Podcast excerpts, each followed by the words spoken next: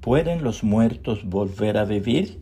De ser así, esto me daría esperanza durante todos mis años de lucha y con anhelo esperaría la liberación de la muerte.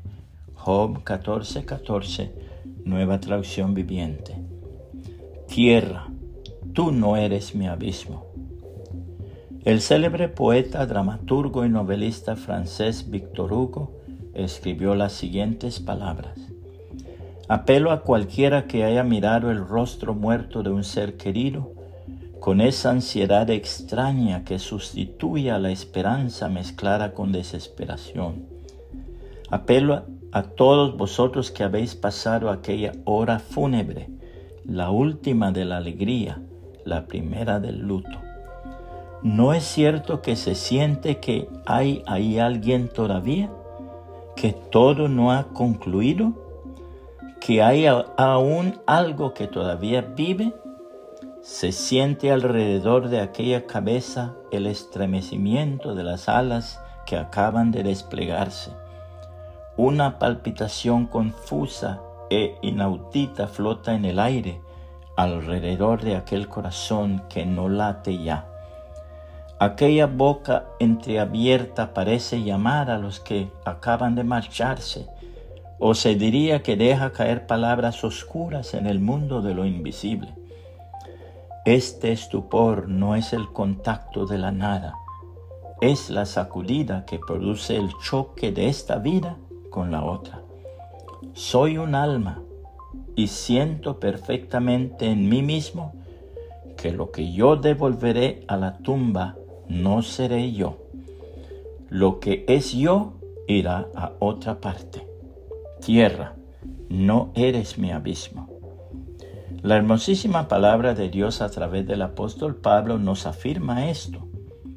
Les digo esto, hermanos, nuestro cuerpo de carne y hueso no puede tener parte en el reino de Dios, pues lo que se pudre no puede ser parte de lo que nunca se pudre.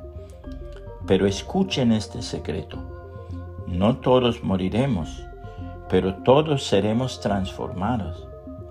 En un abrir y cerrar de ojos seremos transformados.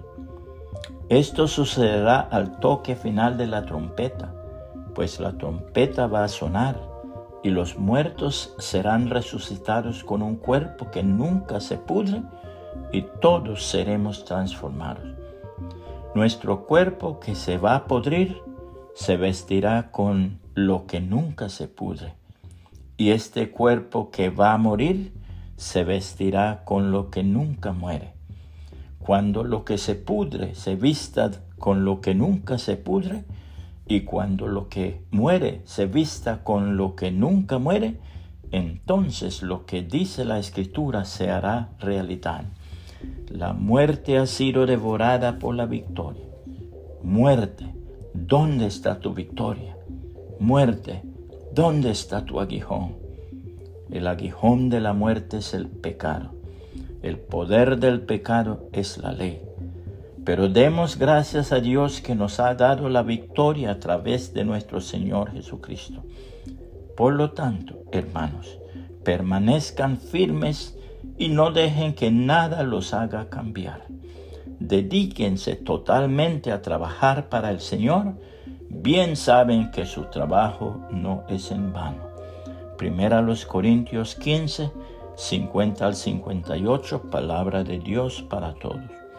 Puede compartir esta reflexión y que el Señor Jesucristo le bendiga y le guarde.